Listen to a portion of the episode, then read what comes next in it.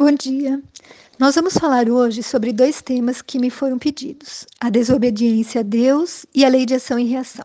Eu resolvi juntar eles dois num áudio só sob o título de Deus de Justiça e Amor. Eu acredito que o primeiro tema, que foi pedido por uma querida pessoa evangélica, se baseia em algumas das epístolas de Paulo, como a que eu vou ler agora, aos Colossenses.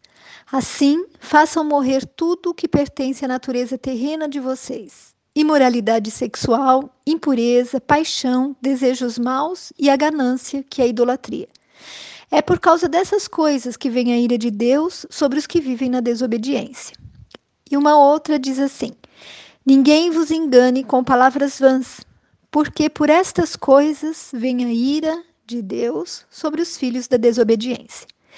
Eu não sei como os evangélicos interpretam isso, mas eu vou dar a visão da doutrina espírita. Ou seja, nós acreditamos que existem leis divinas que regem toda a nossa vida de relação.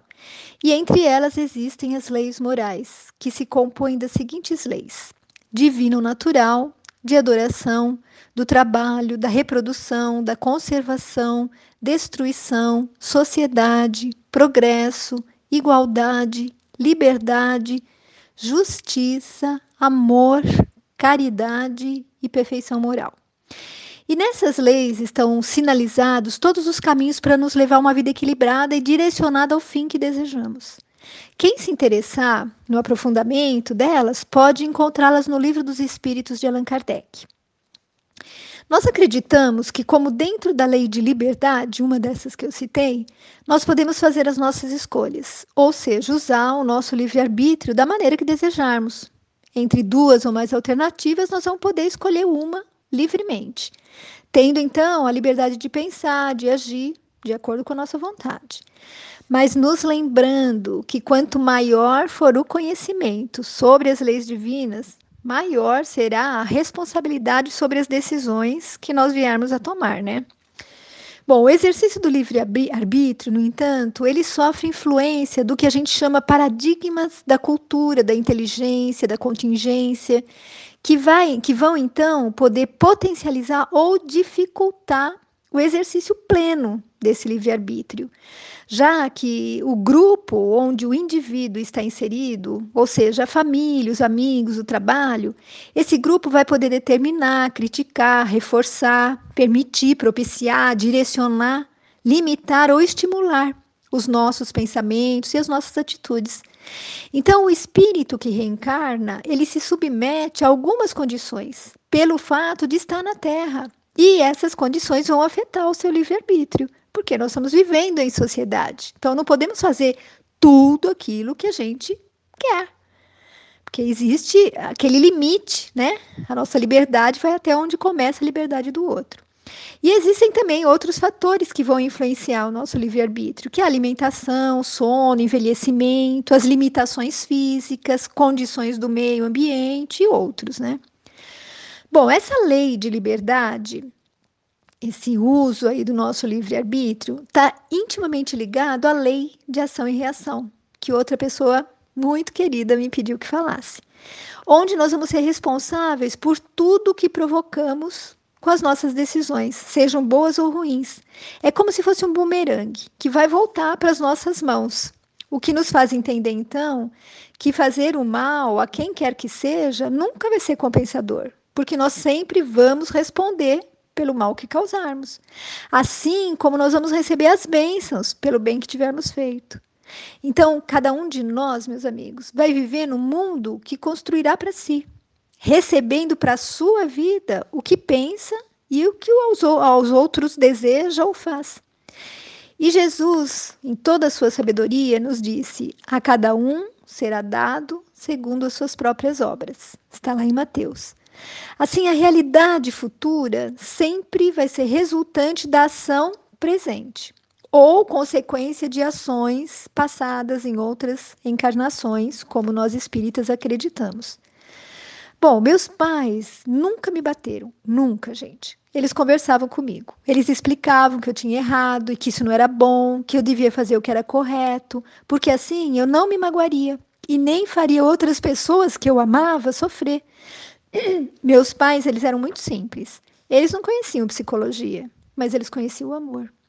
Então, se eles, que eram humanos, cheios de defeitos, eram capazes de, de, se comportar assim, por que então Deus, que é perfeito, se comportaria de forma diferente?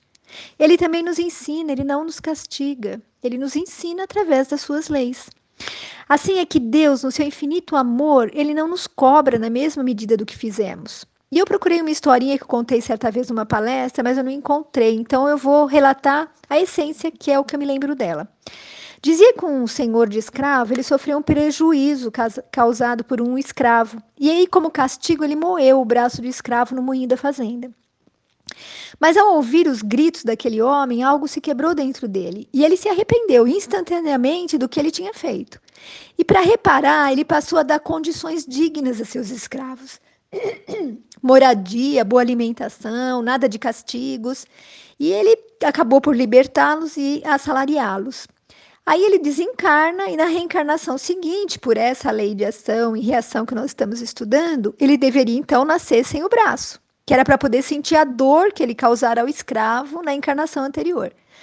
Mas Deus, vendo todos os atos generosos que ele praticou ainda naquela encarnação, percebendo o seu arrependimento, fez com que ele nascesse apenas sem um dedo.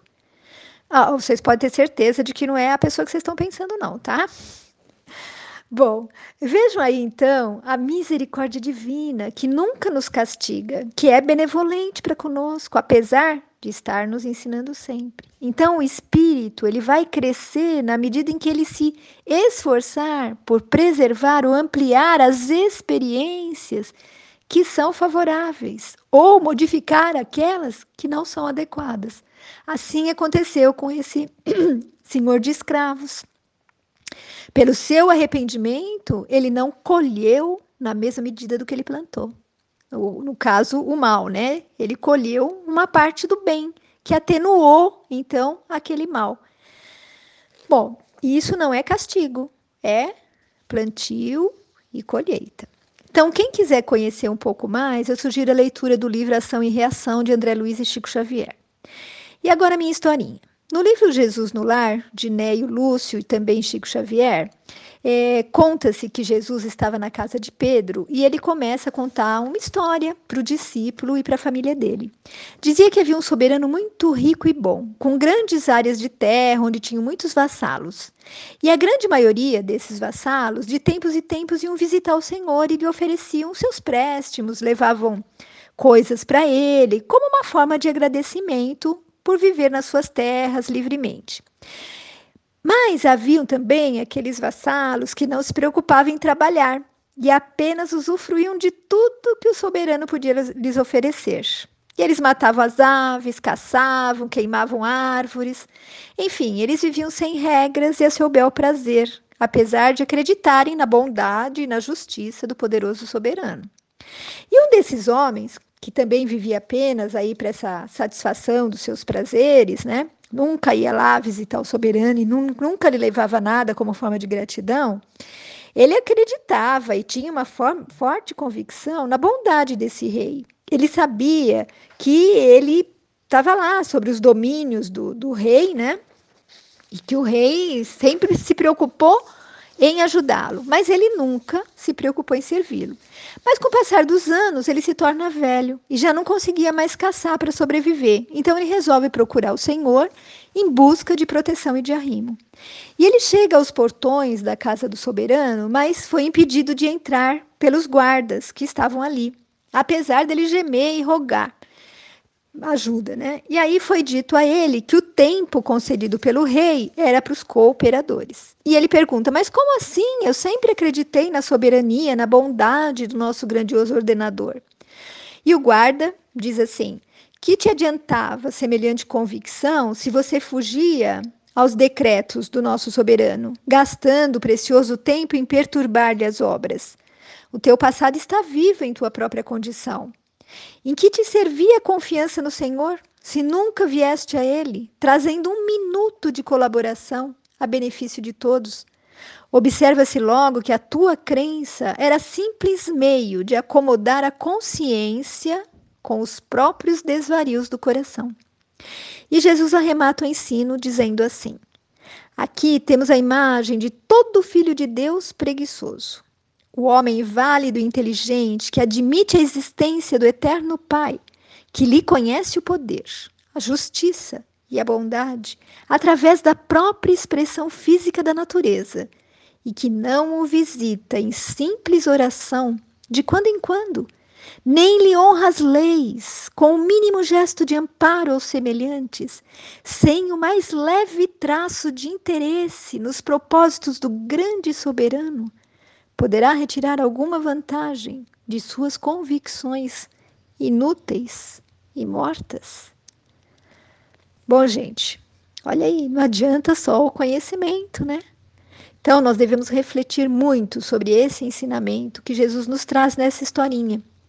Quantas vezes nós também agimos assim, como esse filho, filho preguiçoso, só nos lembrando de Deus nas horas de sofrimento e de dor, mas entendendo a lição maior de Jesus, que nos alerta para o fato de que só poderemos encontrar a paz e os benefícios que a fé nos proporciona se fizermos as nossas escolhas de forma adequada, lembrando-nos sempre da lei de ação e reação, nunca nos esquecendo de que somos é, filhos amados, que nunca somos castigados, que apenas colhemos o que plantamos, mas numa medida, como a gente já mencionou, infinitamente menor e menos pesada.